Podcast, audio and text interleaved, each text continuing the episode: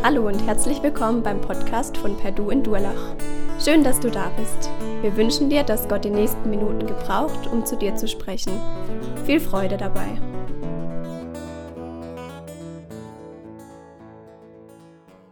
Vielen Dank, Ade, für deine Vorlage.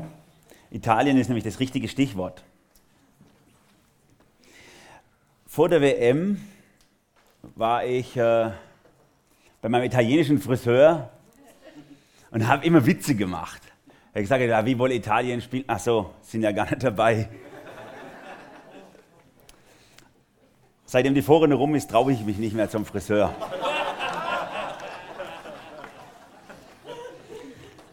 Ich gehe auch, immer einen Bogen, eigentlich müsste ich da dran vorbeifahren. Ah, es sind ein paar Italiener heute Morgen hier, ja? Wunderbar. Johnny. Herzlich willkommen in unserer Runde der Verlierer. Es gab ja, also andererseits ja auch gut, gell? ich bin total entspannt, was das, was das Finale heute anbelangt. Also interessiert mich einfach nicht, wer da gewinnt. Ähm, bitte, wer ist Kroatien? Nein, ist schon recht. Ich freue mich natürlich für euch, wenn Kroatien gewinnt. Deutschland war doch klarer Favorit, oder? Im Rennen. Ganz klarer Gruppenfavorit, auf jeden Fall. Aber auf den Gruppensieg, die hätten das machen müssen. Aber in dem Moment, wo Deutschland sozusagen versagt hat, hatten auf einmal, also im, im, im letzten Spiel der Vorrunde, äh, gab es zwischendrin Situationen, da hatte jeder die Chance, ganz vorne mit dabei zu spielen, ne? weil sie es einfach verbockt haben. Da sind wir mitten in unserem Thema. Denn wenn wir die Geschichte Gottes mit dieser Welt anschauen, die Heilsgeschichte, war Israel, deswegen habe ich hier die israelische Flagge vorne, ganz klarer Favorit. Die waren die Favoriten auf den Sieg. Aber weil sie es verbockt haben, sind wir ins Spiel gekommen. Das ist das Thema, was Paulus heute Morgen in unserem Bibeltext in Römer Kapitel 11 bespricht. Hier ist es schlimmer als da. Ich vermute, das ist der Monitor. Wir haben angefangen, den Römerbrief auszulegen vor einigen Monaten, Römer Kapitel 1 bis 8 haben wir miteinander angeguckt, die großen Themen um Rettung, um Gnade, um Erwählung, um unsere Entscheidung, was es da mit uns zu tun hat. Wie kann ich einen gnädigen Gott bekommen? Das ist die Frage, wie die evangelische Kirche gegründet wurde, Luthers Frage. Und am Ende des Römerbriefes, da werden wir vielleicht auch noch drauf kommen, ab Kapitel 12, bespricht Paulus vor allem Themen der Gemeinde. Wie ist es mit den Gaben? Was sollen wir damit machen? Was, was, was, was sind unsere Jobs als Gemeinde, als Leitung, als Leute, die in Gottesdienst kommen und so? Und zwischendrin in Kapitel 9 bis 11 schiebt er sowas ein. Sowas, man könnte sagen, was Heilsgeschichtliches. Die Frage nach, wie ist es eigentlich jetzt mit den Juden, wenn, die, wenn, wenn Gott bisher eigentlich seinen Fokus auf die Juden gerichtet hat, aber jetzt irgendwie die Welt im Blick ist, haben dann die Juden keine Zukunft mehr? Sind die ad acta gelegt? Ich denke, diese Frage war für Paulus deswegen sehr wichtig, denn wir sind schon ein paar Jahre in seinem Dienst, als er den Römerbrief schreibt. Und Jerusalem war ja für den jüdischen Glauben das Zentrum und auch für die beginnende Christenheit das Zentrum. Eine Gemeinde mit man schätzt zwischen 15 und 30.000 Gottesdienstbesuchern. Eine Gemeinde, die alles beherrscht hat in der Christenheit auf der ganzen Welt. Die, wenn man was wissen wollte, musste man in Jerusalem vorsprechen, sozusagen. Aber Rom war natürlich das Zentrum der Welt, also der bekannten Welt. Die haben die Hälfte der Welt nicht gekannt. Aber in der bekannten Hälfte waren sie das Zentrum.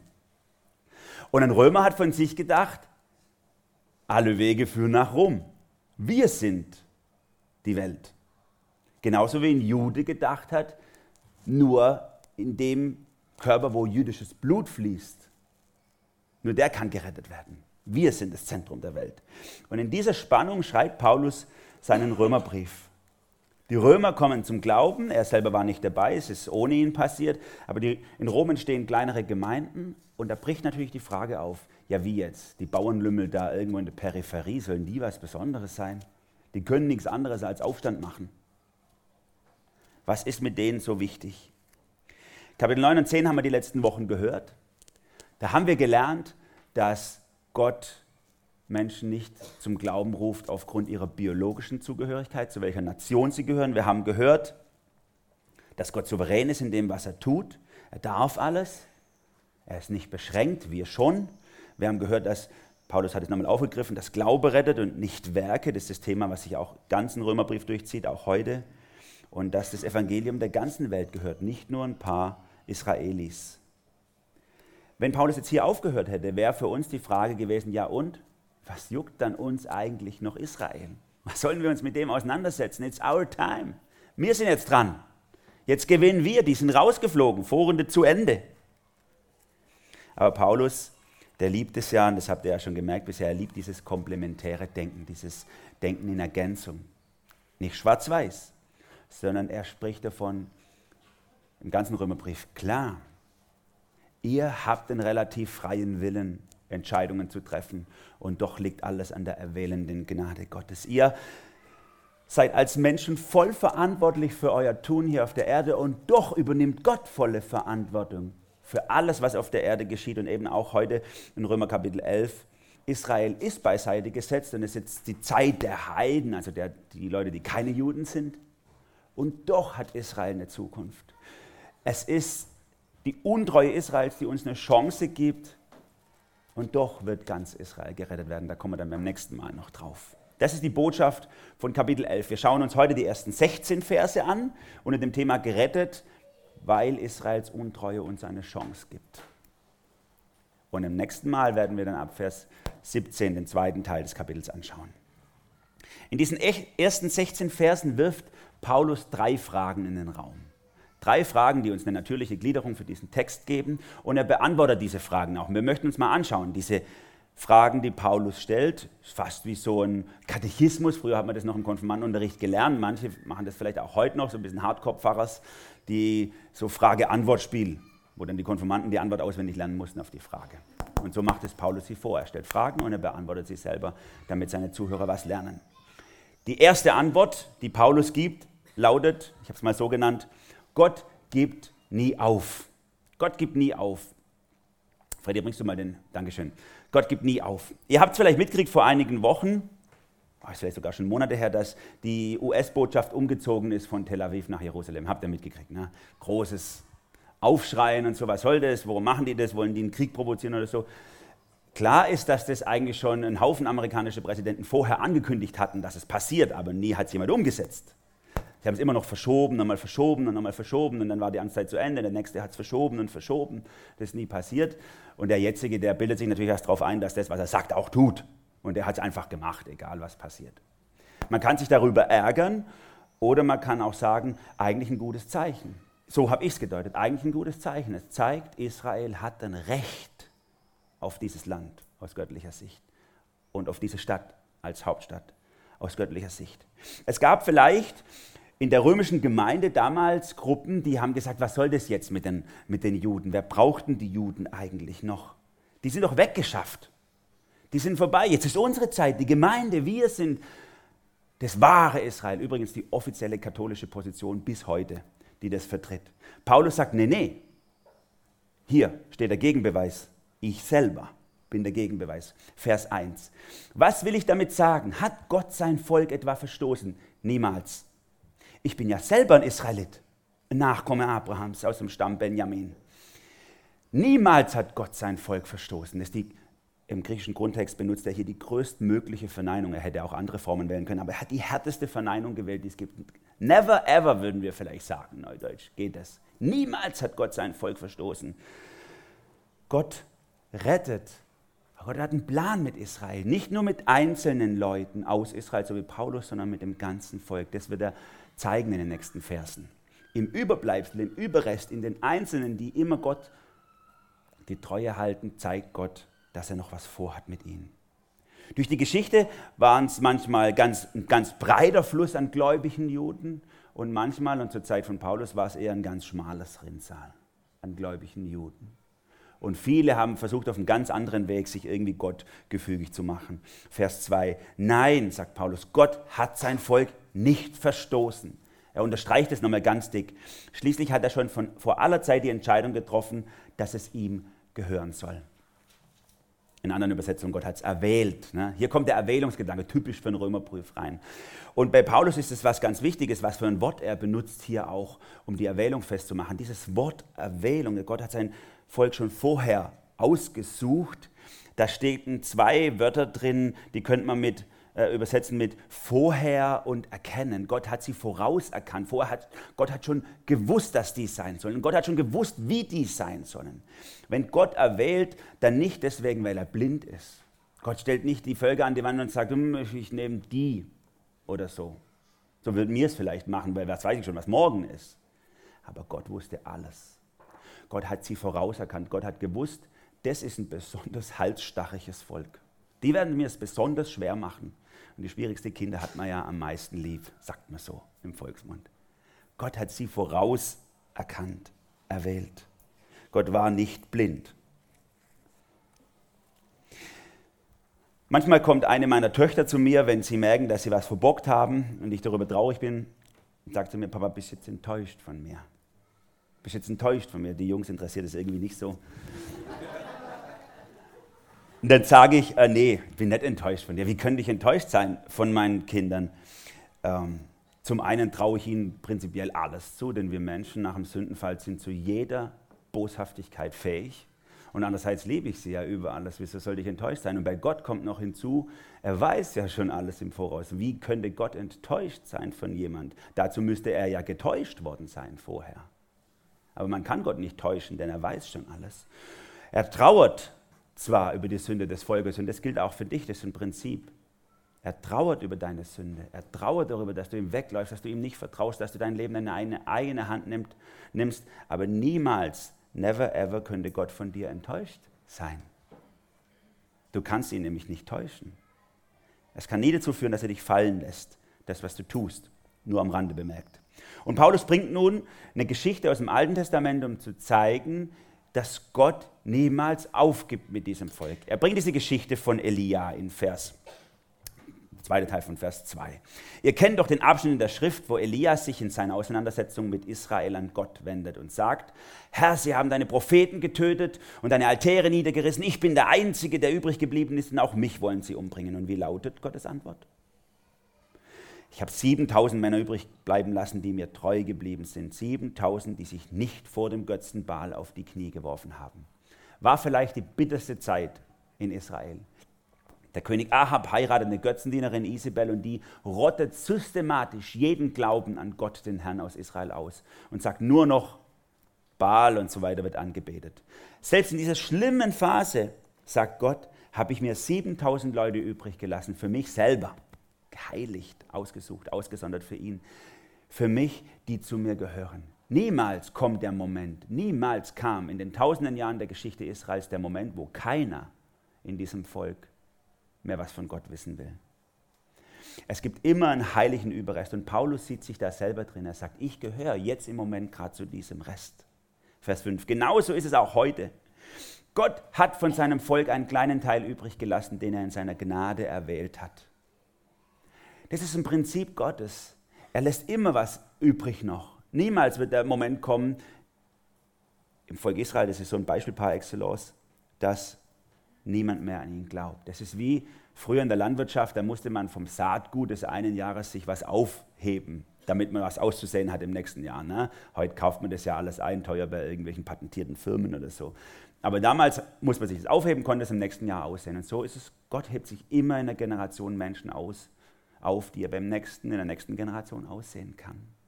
So war es bei Israel, so ist es bis heute. Und Paulus sagt, die, die Jesus anhängen, jetzt, das sind die, die Gott rausgesucht hat als treuer Überrest. Gott hat so eine tiefe Liebe zu diesem Volk Israel, so eine, so eine unabänderliche Treue. Das allein ist Grund genug für uns als Christen, dass wir niemals Antisemiten sein können. Niemals ist es möglich. Ich war so traurig vor einiger Zeit, als ich das gelesen habe, dass, auch, dass sich auch Teile der offiziellen Kirchen oder zumindest Vertreter der Kirchen sich dem angeschlossen hatten, zu diesem Boykott von israelischen Waren. Es gibt ja immer wieder diese Aktionen, die man versucht. Israel tut ja viel äh, exportieren an landwirtschaftlichen Produkten und so, kauft nicht von den israelischen Besatzern oder so, weil die armen Palästinenser oder irgendjemand wird unterdrückt von ihnen und deswegen dürfen wir die Israeliten nicht unterstützen. Und da haben auch Teile der Kirchen mitgemacht. Bitter. Es ist niemals möglich für uns als Christen, uns gegen Israel zu wenden. Selbst wenn wir mit offenen Augen sehen, dass sie Fehler machen, ist ja klar, wer macht es nicht. Und deswegen habe hab ich mich auch darüber gefreut, dass Donald Trump seine Botschaft nach Jerusalem verlegt hat, auch wenn seine Motive vielleicht nicht die besten gewesen sein mögen. Aber sie zeigen, dass Israel ein Existenzrecht hat und dass Jerusalem die Hauptstadt Gottes für Israel ist. Warum liebt denn eigentlich Gott Israel so sehr? Was machen die eigentlich besser als du oder ich? Da gibt Paulus eine Antwort drauf im Römerbrief. Er sagt ganz klar, nichts. Die machen einfach nichts besser. Sondern es ist Gottes frei erwählender Wille, sie als sein Bundesvolk auszusuchen. Sie sind seine Gruppensiegfavoriten in der Vorrunde wie gerne hätten wir Anteil eigentlich bei dem, was Gott tut. Wie gerne würden wir auch was beisteuern zur Rettung von uns. Wie gerne würden wir sagen, aber ich habe wenigstens die Hand gehoben und habe gesagt, ich will, ja, ich will. Und Paulus äh, durchstreicht es, er sagt, nein, nein. Das, was am Ende unterm Strich zählt, ist der erwählende Wille Gottes, nicht die fromme Leistung. Vers 6, wenn das nun aber aus Gnade geschah, dann geschah es nicht aufgrund von irgendwelchen Leistungen, Klammer auf, Klammer zu, sonst wäre ja Gnade keine Gnade mehr. Also das ist ja eine simple Weisheit, die er hier sagt. Also entweder mache ich was oder ich kriege es geschenkt. Beides gleichzeitig geht nicht, sagt er. Und es ist geschenkt. Der Rest, der Überrest, zu dem Paulus sich zählt, tritt sozusagen das Erbe der Väter an. Bei Abraham war das noch klar, dass er aus Gnade gerettet ist. Da wird es ganz deutlich in der Geschichte, weil er kommt ja aus einem gottlosen Nest irgendwo im Irak. Ein Haufen haben die geglaubt, an alles Mögliche, nur nicht an Gott selber. Und Gott erwählt ihn aus Gnade raus. Und dieser Überrest, der in Israel immer wieder übrig behalten wird, der glaubt diesem Gott und dieser Gnade. Und der will sich nicht verdienen. Zur Zeit Paulus, zur Zeit Jesu, wollten sich viele fromme Juden auf frommem Weg Glauben verdienen. Und auch heute gibt es eine wachsende Bevölkerungsanteil allein in Israel, in dem Land, die sich auf dem frommen Weg verdienen wollen. Das, der Messias kommt.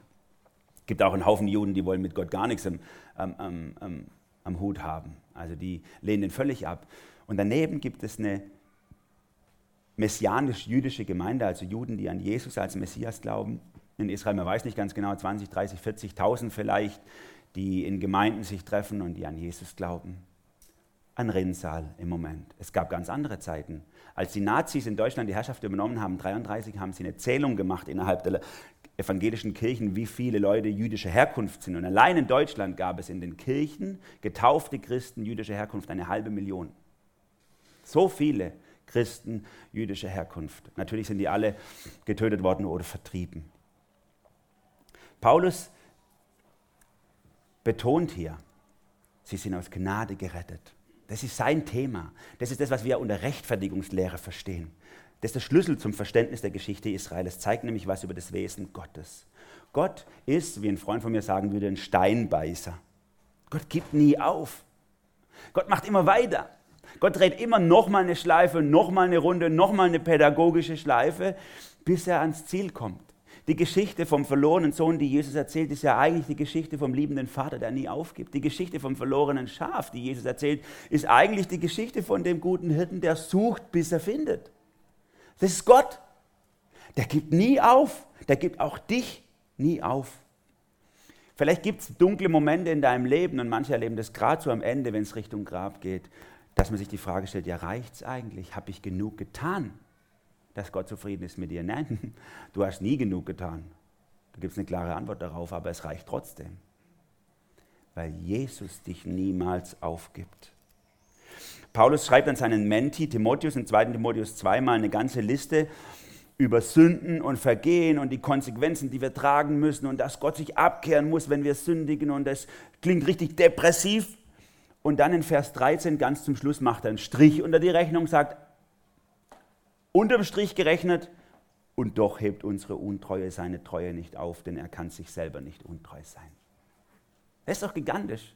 Klar hat es Konsequenzen, aber Gott wird dich nicht fallen lassen. Gott dreht seine pädagogischen Runden mit dir, mit Israel und er kriegt sein Großziel. Und dann kommt Paulus zum zweiten, zur zweiten Fragestellung hier. Ich habe es mal so über, überschrieben, Gott braucht deine Anstrengung nicht.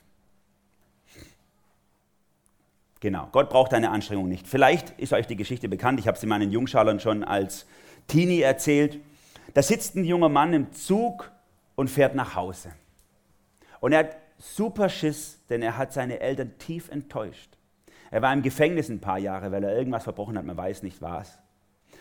Und er hat keinen Kontakt mit seinen Eltern gehabt, weil er sich so geschämt hat, dass er in diesem Dorf seinen Eltern sowas, sowas verursacht hat, wo sie sich schämen müssen für ihn. Und er hat ihnen einen Brief geschrieben kurz vor seiner Entlassung und hat gesagt, der Zug, bevor er in den Dorfbahnhof einfährt, fährt ja immer an unserem Haus vorbei und da gibt es diesen Baum, unter dem ich als Kind gespielt habe. Und wenn ihr noch eine Chance seht für eine Beziehung zwischen uns, dann hängt einfach ein weißes Leintuch sozusagen, die, schwenkt die weiße Fahne, dass, ihr, dass ich kommen darf. Wenn da keine weiße Fahne hängt, werde ich im Zug sitzen bleiben und weiterfahren. Und das war mein letzter Blick auf mein Heimathaus. Und nun sitzt er in diesem Zug und er kommt so in diese letzte Kurve und er weiß, nach der Kurve, da kommt das Haus meiner Eltern in den Blick. Und, und er ist gespannt ob, und ängstlich auch, ob ein weißes Tuch dort hängt. Und als er um die Kurve fährt, der Zug, dann sieht er den Baum gar nicht, denn der Baum ist über und über mit weißen Fahnen bedeckt. Wenn ich diese Geschichte erzählt habe, früher habe ich sie oft in der Jungschau erzählt, dann habe ich gedacht, was für eine Liebe, die diese Eltern zu seinen Kindern haben. haben. Und heute denke ich, wo ich selber Kinder habe, was für eine Selbstverständlichkeit, seine Kinder so zu lieben. Niemals könnte der Moment kommen, wo meine Kinder nicht mehr meine Kinder sind, selbst wenn sie zu Verbrechern und Mördern werden würden, was ich natürlich nicht hoffe, dass passiert. Aber es würde nichts ändern an unserem Verhältnis, an unserer Beziehung. Und wenn jetzt meine Kinder jeden Morgen aufstehen würden und sagen, Papa, ich verdiene mir das. Ich mache dir Frühstück, ich saug die, ich mache die Spülmaschine, alles, ich putze dein Auto, ich ziehe dir die Stiefel an, ich hole dir abends das Bier, ich mache dir noch Sportschau an und so. Wenn sie jeden Tag sich Mühe geben würden, sich zu verdienen, meine Kinder zu sein, was würde das ändern? Das würde mir auf den Sack gehen, das wäre alles. Entschuldigung. Das heißt nicht, dass ihr trotzdem nicht mal was machen könnt in diese Richtung. Wie viele von uns stehen morgens auf und wollen Gott beweisen, dass sie es verdient haben, sein Kind zu sein? Wie viele wollen ihm zeigen mit ihrem Leben und sagen, Herr, ich habe mich entschieden für dich und ich ziehe das durch. Da lacht Gott nur drüber. Mit Sorgen und mit Grämen und mit selbsteigener Pein lässt Gott sich gar nichts nehmen. Es muss erbeten sein. Das Problem von Israel war, und das ist auch oft unser Problem, sie wollten sich etwas verdienen, was sich nur verschenken lässt. Vers 7. Was heißt es also? Israel in seiner Gesamtheit hat nicht erreicht, worum es sich so sehr bemüht hat. Das Ziel erreicht hat nur der Teil des Volkes, den Gott erwählt hat. Bei den übrigen ist zu einer inneren Verhärtung gekommen. Und dann kommen zwei Zitate, genau wie es in der Schrift heißt.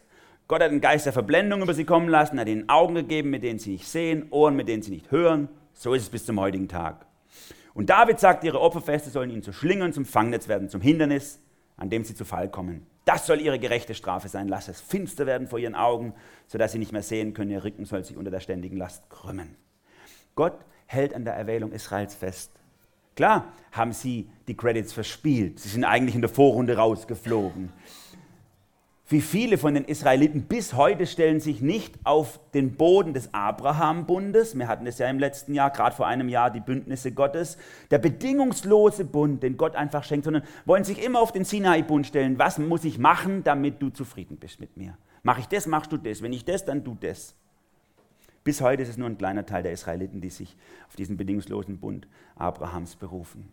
Und es gab wenige Reformationen, vielleicht unter Josia, unter Nehemia, sonst war der Strom eher schmal. Und Paulus bringt hier zwei Zitate aus dem Alten Testament, um das zu untermauern, dass es keinen Wert hat. Augen und Ohren haben sie, aber sie hören nicht und sie sehen nicht. Sie opfern, aber sie vertrauen gar nicht der Gnade, die im Opfer zum Ausdruck kommt, sondern dem Ritual. Es bewirkt nichts, denn es ist Gnade, die retten muss. Das ist seine Aussage hier. Interessant, dass Paulus überhaupt diesen Gedanken der Erwählung und dessen, dass Gott sozusagen der Wirkende ist, gar nicht in Frage stellt. Er sagt gar nicht, es ist ja unfair, dass Gott sowas macht. Warum habe ich eigentlich nicht mehr Freiheit als Menschen und kann einfach über mein Schicksal selber entscheiden? Paulus sagt nicht, das ist unfair, sondern er stellt die Verantwortung des Menschen raus. Er sagt, der Mensch ist schuld, dich. Der Mensch ist selber schuld. Und das ist interessant, der Erwählungsgedanke, das Erwählungshandeln Gottes befreit den Menschen niemals vor seiner Verantwortung. Der Mensch hat trotzdem volle Verantwortung. Das ist dieses komplementäre Denken bei Paulus. Es bleibt ein Mysterium, wie Gott handelt, wie der Mensch handelt und wie das in irgendeiner Form zusammenwirkt. Aber du darfst lernen aus der Geschichte Israels, hör auf, dir was verdienen zu wollen bei Gott, was er dir schenken will. Hör auf. Die machen das seit tausenden von Jahren falsch, der Großteil des Volkes. Und die leiden darunter und du musst darunter nicht leiden. Und jetzt sind vielleicht ein paar Juden unter seinen Zuhörern, auch in Rom gab es ja Juden vor der Ausweisung, äh, in Rom wurden ja Juden auch schon mal ausgewiesen, da gab es einen Haufen Juden und die haben vielleicht auch den Brief gelesen und haben gesagt, ah, Thema Verhärtung und Verstockung, davon redet ja Paulus hier, das kennen wir doch. Aus der Geschichte, die uns unsere Väter und Vorväter überliefert haben, das war doch mit Auszug aus Ägypten, da war das doch mit dem Pharao, der sich verstockt hat und Gott, der ihn verstockt hat und wie das zusammenwirkt. Und das Ende vom Lied war, äh, die zehn Plagen und der Pharao ist mit seinem ganzen Heer untergegangen. Ist es jetzt unser Schicksal als Juden? Weil wir verstockt sind und weil wir uns selber verstockt haben, deswegen gehen wir jetzt alle unter in der Geschichte und es ist vorbei mit uns. Das war vor 2000 Jahren. Und da kommt Paulus zu seiner dritten Frage. Die Frage, rettet Gott nur Einzelne oder rettet er das Volk, die Nation als Ganzes? Gott gibt dir eine Chance, habe ich es genannt, diesen dritten Gedanken. Die dritte Frage, die Paulus stellt, will ich damit sagen, dass sie zu Fall gekommen sind, um nie wieder aufzustehen? Sind die Juden zu Fall gekommen, das Volk Israel, dass sie nie wieder aufstehen? Keineswegs. Sie haben zwar einen falschen Schritt getan, aber das hat den anderen Völkern Rettung gebracht und dadurch wiederum sollen sie selber eifersüchtig werden. Das war das Ziel von Gott mit dieser ganzen Aktion. Er wollte, dass du und dass ich, dass wir auch eine Chance haben auf Rettung. Gott ist ja nicht ein Gott von einer Nation, biologisch gesehen, sondern der ganzen Welt. Und doch zielt sein Plan auf der anderen Seite wieder darauf ab, doch diese Nation Israel zu retten. Am Freitag waren meine Frau und ich verabredet zu einem Festle und wir, waren, wir wollten dahin gehen, aber dann hat sie noch was vorzubereiten gehabt und ich musste noch ein paar Sachen besorgen, die Kinder waren schon gerichtet. Und dann habe ich sie einfach eingeladen in mein Auto. Und äh, ich sage mal, unsere Verabredung lag in diese Richtung, aber ich bin mit dem Auto in diese Richtung gefahren und meine Frau ist da geblieben. Habe ich deswegen meinen Plan aufgegeben, mit ihr dorthin zu gehen? Nein, ich habe meine Runden gedreht, habe meine Sachen, meine Kinder mussten im Auto warten und ich habe meine Sachen eingekauft. Und wo ich fertig war, ist meine Frau schon mal losgelaufen und ich habe sie unterwegs dann aufgegabelt und wir sind ans Ziel gekommen und so ist es mit Israel in dem Moment, wo Paulus gerade steht, in diesem heilsgeschichtlichen Moment, sagt er, okay, Gott bewegt sich gerade in eine ganz andere Richtung mit den ganz falschen Leuten im Auto. Das Ziel, das er gesagt hat, war doch eigentlich in der Richtung. Heißt es nun, dass er nie wieder das Ziel erreicht? Nein, Gott macht gerade ein paar Besorgungen, das sind wir, du und ich. Er macht gerade ein paar Besorgungen, aber dann gabelt er Israel wieder auf und dann wird er ans Ziel kommen. Für die Brettlesbohrer unter euch. Wäre es Gott nicht möglich gewesen, ohne diesen Umweg an sein Ziel zu kommen, ohne dass das Bundesvolk Israel verstoßen werden hätte müssen, dass auch wir eine Chance haben. Wir wissen nicht. Paulus interessiert sich mal wieder überhaupt nicht für die Frage, was wäre eigentlich gewesen, wenn oder so. Aber man kann es natürlich schon nachdenken. Hätten vielleicht die Juden Jesus angenommen als Messias und hätte, dann wäre eine riesengroße jüdisch-christliche Gemeinde in Israel gewachsen. Sie hätten vielleicht nie den Gedanken aufgegeben, dass Gott mehr ist als ein nationaler Gott dass Gott sich für jeden Menschen interessiert. Aber wie gesagt, Paulus interessiert sich gar nicht für diese Frage. Er hat grenzenloses Vertrauen zu Gott. Wenn der das so macht, dann ist es der bestmögliche Weg. Punkt. Dann fügt er hier in Vers 13 und 14 so eine kleine Fußnote ein.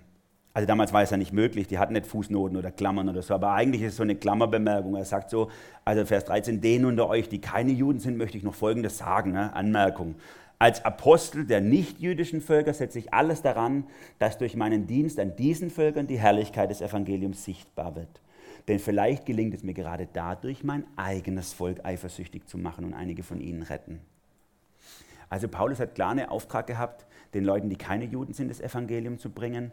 Aber er wollte diesen Nebeneffekt unbedingt haben. Wenn die jetzt die Heiden sehen und, und die glauben dann, Jesus, dass die dann auf den Trichter kommen und sagen, das ist, doch, das ist doch unser Messias, an den die glauben. Na, da will ich auch dran glauben. Schließlich sind wir die Ersten gewesen hier. Waren wir doch die Favoriten. Sie sollen angereizt werden. Eifersüchtig steht hier, dass sie auch den Messias Jesus suchen. Das ist so wichtig für uns zu lernen als Christen, wenn du erst neu bist im Glauben. Das ist so wichtig für dich. Der Gedanke ist vielleicht für dich ungewohnt. Gott hat niemals die Juden aus dem Blick verloren. Nie, niemals. Es ist so wichtig, dass wir diesen Gedanken behalten, denn ein paar Jahrhunderte später, nach Paulus, hat es die Kirche schon aus dem Blick verloren und die Großkirchen haben das bis heute in ihrer Gesamtheit nicht wieder in den Blick gekriegt. Sie haben Theorien erfunden, Substitutionstheorie für die Theologen unter euch, wie die Gemeinde Israel ersetzt hat und wie alle Verheißungen auf die Gemeinde übergegangen sind. Aber zum Glück gibt es immer mehr Leute auch, die aus den Kirchen sagen, das kann ja nicht wahr sein. Also in der Bibel steht es doch anders. Jesaja 49 zum Beispiel, Vers 15, 16. Kann denn eine Frau ihren Säugling vergessen? Eine Mutter ihren leiblichen Sohn, so sagt Gott über Israel. Ne? Und selbst wenn sie ihn vergessen könnte, ich vergesse euch nie. In meine beiden Handflächen habe ich euch eingraviert. Das sagt Gott über Israel. Und deswegen wird er sie niemals vergessen. Und niemals werden seine Verheißungen für dieses Volk wegfallen. Und um diese Klammer rum, um diese Anmerkung rum in Vers 12 und Vers 15 bringt er sozusagen seinen Hauptgedanken in diesem dritten Teil. Wenn aber schon dieser falsche Schritt Israels die Welt so reich gemacht hat und wenn schon das, was für Israel ein Verlust war, für die anderen Völker ein so großer Gewinn bedeutet, wie wird das erst sein, wenn Israel in voller Zahl umkehrt? Oder Vers 15, wenn nämlich schon die Verwerfung Israels die, Vers die Versöhnung der Welt ist mit Gott, was wird dann erst Israels Wiederannahme bedeuten? Nichts Geringeres als das Tode lebendig werden. Israel hat Jesus abgelehnt als Messias und Jesus hat es immer wieder versucht, sie zu finden aber sie haben sie nicht finden lassen. Und selbst Paulus hat am Anfang, ist er immer erst zu den Juden gegangen und hat ihnen das Evangelium gebracht. Und erst in Apostelgeschichte 18 haben wir so den Turnaround, könnte man sagen. Da, da predigt er wieder den Juden und sie haben ihn rausgeschmissen und am Schluss sagt er, ich schüttel meinen Staub von den Füßen, ihr seid ja selber schuld, das Gericht Gottes kommt über euch, jetzt wende ich mich den Nationen zu. Das ist der Break sozusagen in Apostelgeschichte 18. Die Juden haben Jesus als Königsretter, als Messias abgelehnt, deswegen kamen wir ins Spiel. Gott gibt dir eine Chance. Es ist vielleicht 15 Jahre her, da stand ich an der Klagemauer in Jerusalem, an der Westmauer. Ein erhebender Moment, diesen, diesen Teil des Tempels, den Herodes, also zur Zeit Jesu, kurz vor Jesus, gebaut hat sozusagen. Da stand ich davor, um mich herum ein Haufen Juden, die alle gebetet haben. Und die haben ja dann so ihre Bewegungen drauf. Und das ist laut, das ist nicht so wie bei uns, das sind nicht so verklemmte Deutsche, sondern das geht richtig richtig zur Sache. Und dann kommt ein Jude zu mir, ein ganz frommer Jude, und gibt mir zu verstehen, dass er gerne für mich beten würde. Nur 20 Schekel würde er für mich beten. Das ist sein Job, der hat sein Geld damit verdient, zu beten sozusagen. Und äh, klar, also 20 Schekel waren, das waren 3, 4 Euro, das ist doch gut, das nehmen wir doch mit, sage ich mal. Ne? Und dann stand ich also da an der Klagemauer in Jerusalem und dieser, dieser fromme Jude hat mir die Hände aufgelegt und hat für mich gebetet und das hat, das hat mich tief bewegt, dieser Moment. Hat mich erinnert an, an, an diese Aussage Gottes zu Abraham, in dir sollen gesegnet werden alle Völker der Erde. Israel hat einen besonderen Auftrag, die, das, die Welt zu segnen. Aber auf der anderen Seite hat es mich auch tief traurig gemacht. Da stehe ich ich kenne seinen Messias vom Herzen her, er kennt ihn nur von außen. Ich weiß, wie Gott ist, den er erwartet. Ich, ich warte nicht mehr darauf, dass es endlich passiert, dass der Messias, der Retter, kommt, sondern ich kenne ihn von Angesicht zu Angesicht. Und er wartet noch und er gibt sich Mühe und du siehst ja dann in ihren Gesetzen, die sich dann in Schläfen locken und hüten und was weiß ich was alles ausprägt, was sie für eine Sehnsucht haben, dass dieser Messias kommt. Und Gott hat schon lange seinen roten Teppich ausgerollt und schon lange die Rettung eingeleitet und sie warten immer noch. Wir können Christen werden, du und ich, weil Israel im Moment verworfen ist. Aber es wird der Moment kommen, und das ist Paulus so wichtig zu sagen, da wird ganz Israel Jesus als Retter annehmen und dann gibt es eine riesengroße Party, die die Welt noch nie gesehen hat. Und darauf lebt Paulus zu und dafür arbeitet er und das motiviert ihn in der Weltmission. Wenn wir jetzt heute gehört haben von Leuten von uns, die draußen sind in der Mission, das ist gigantisch. Das ist die Zeit jetzt. Weltmission. Aber niemals dürfen wir dadurch die Judenmission aus dem Blick verlieren. Es ist mit das Bitterste, dass unsere evangelische Kirche in Deutschland mittlerweile Papers rausbringt, die sagen, wir sollen als Christen die Juden nicht missionieren. Ne? Das ist so unbiblisch und so antichristlich.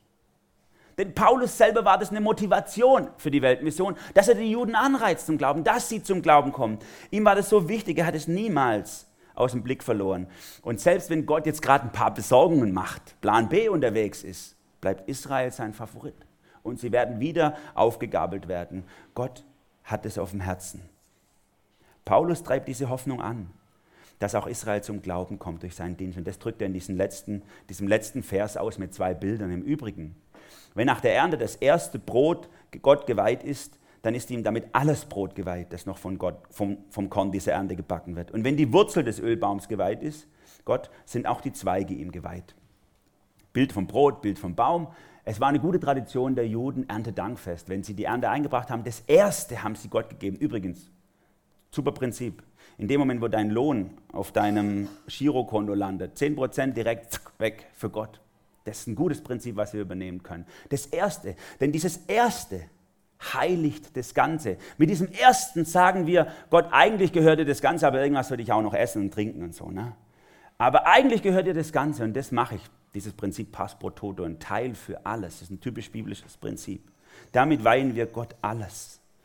Und Paulus sagt, und dadurch, dass ein Rest, ein Teil, und zu dem gehöre ich, Paulus, so sagt er, Gott geweiht ist, dadurch haben wir die Hoffnung, dass alles ihm geweiht ist und dass alles mal Gott gehört, das Erstlingsbrot. Und das zweite Bild mit den, mit den Zweigen, genau das gleiche. die Zweige, äh, die Israeliten, die, die gehören Gott, die, die wachsen aus dieser Wurzel raus, aus diesem Bund mit Abraham, aus diesen Verheißungen und jetzt grünen nur ein paar kleine Blättlen und so. Es sind nur wenige, aber die Hoffnung, das zeigt die Hoffnung, dass der Saft noch fließt in diesem Baum. Ich habe einen Ölbaum in meinem Garten, den habe ich aus der Toskana mitgebracht, habe ihn eingepflanzt. Bei uns habe ich gedacht, in Karlsruhe wächst alles. Und im ersten Jahr ist er kaputt gegangen. Ne? Gleich mal verdorrt. Und habe ich gedacht, nee, biblisches Prinzip, ein Jahr umgraben und warten. Und tatsächlich, vier Sprosse sind. Heute ist er so hoch, dass ich ihn schneiden muss, sonst komme ich nicht mehr hoch. Vier Meter hoch. Ne? Aus eins mach vier. Das ist Gottes Prinzip. Es kommt dieser Moment, wo Israel wieder blühen wird. Und die paar grünen Blättchen, die paar Menschen, die an Jesus glauben, sind die Hoffnung. Dieses Bild vom Zweig und vom Baum wird er das nächste Mal noch ausführen. Da wird der Baumschüler ganz seine Freude dran haben in der nächsten Woche. Ich komme zum Schluss. Vor einigen Jahren kam, ich nehme jetzt mal dich, Tami, weil du da hinten sitzt, vor einigen Jahren kam die Tami zum Glauben und bei uns in die Gemeinde. Und das war so cool. Ich weiß nicht, ob du dich noch erinnerst an die Situation. Nach sechs oder sieben Wochen kam sie dann hier vor mal so äh, frisch mit Jesus unterwegs und dann hat sie zu mir gesagt, Immanuel, ich verstehe eins nicht. Wieso redet ihr immer so positiv von den Juden und von Israel? Ich weiß nicht, ob du dich noch daran erinnerst. Sagt, die sind doch an allem schuld da unten im Nahen Osten. Wie kann man so positiv von denen reden? Ne? Wieso mache ich hier eine israelische Flagge eigentlich auf? Wir sind doch, also was haben wir denn mit denen zu tun? Im nächsten Jahr gibt es ein trauriges Jubiläum. Die Protokolle der Zion von Weisen sind vor 100 Jahren zum ersten Mal in Europa äh, veröffentlicht worden in Zeitungen. Diese, diese angeblichen Dokumente, die eine Weltverschwörung der Juden zeigen, sind heute die Grundlage für viele nationalistische oder islamistische Verschwörungstheorien in Bezug auf die Juden. Schon ein Jahr später wurde das in, in, der London Times schon dementiert, hat man gezeigt, wer das geschrieben hat. Also genau weiß man den Verfasser nicht, aber was das nur eine Verschwörungstheorie ist und so. Aber es hat nichts gebracht. Bis heute befeuert es einen Haufen Leute, die scheinbar nachweisen wollen, dass die Juden ja die Welt beherrschen wollen. Und dann kommt dieses antisemitische Denken. Vor zwei Tagen war die Meldung in Nordrhein-Westfalen, 9 Prozent Zunahme im letzten Jahr von antisemitischen Übergriffen. Ne? Mit den Einwanderungswellen der Muslime haben wir noch eine ganz neue Ära erreicht. In Deutschland geht es Juden bald wie in Frankreich. Ne? Dass nicht nur die Nationalisten gegen sie sind, sondern auch noch die zugewanderten Muslime. Man darf das natürlich nicht so laut sagen.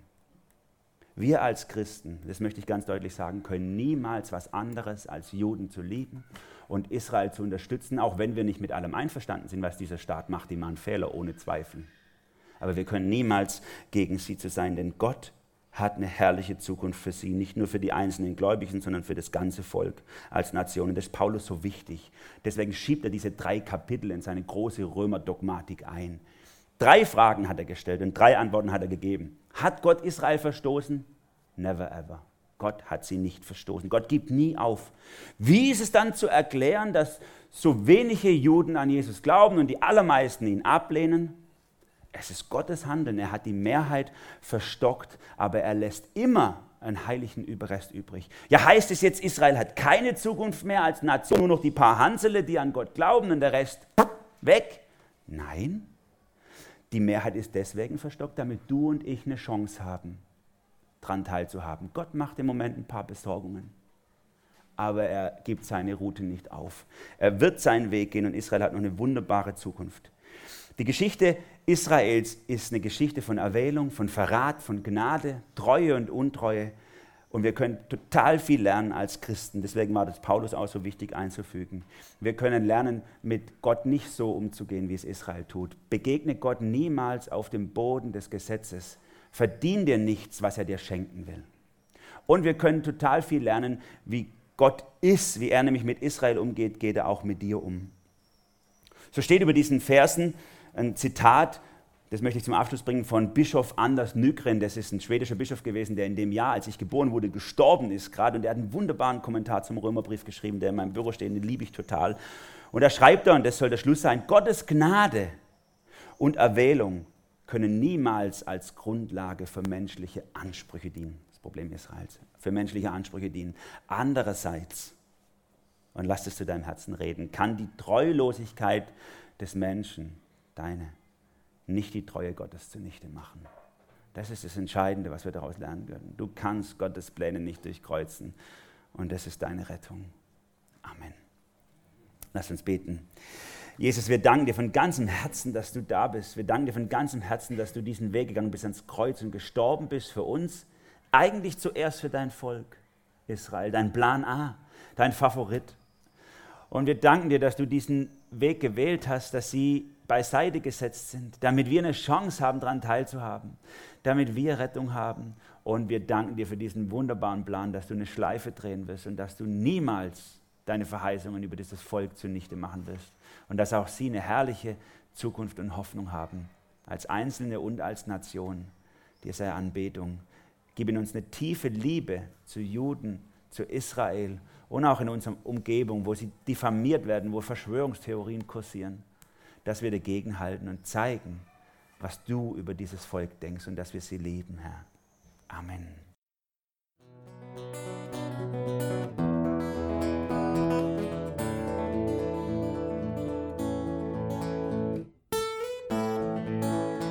Wir hoffen, der Podcast hat dir weitergeholfen. Falls du noch Fragen hast, besuche gerne unsere Homepage unter www.per-du.church. Hier findest du alle wichtigen Infos zur Gemeinde und zum Glauben. Tschüss und bis zum nächsten Mal.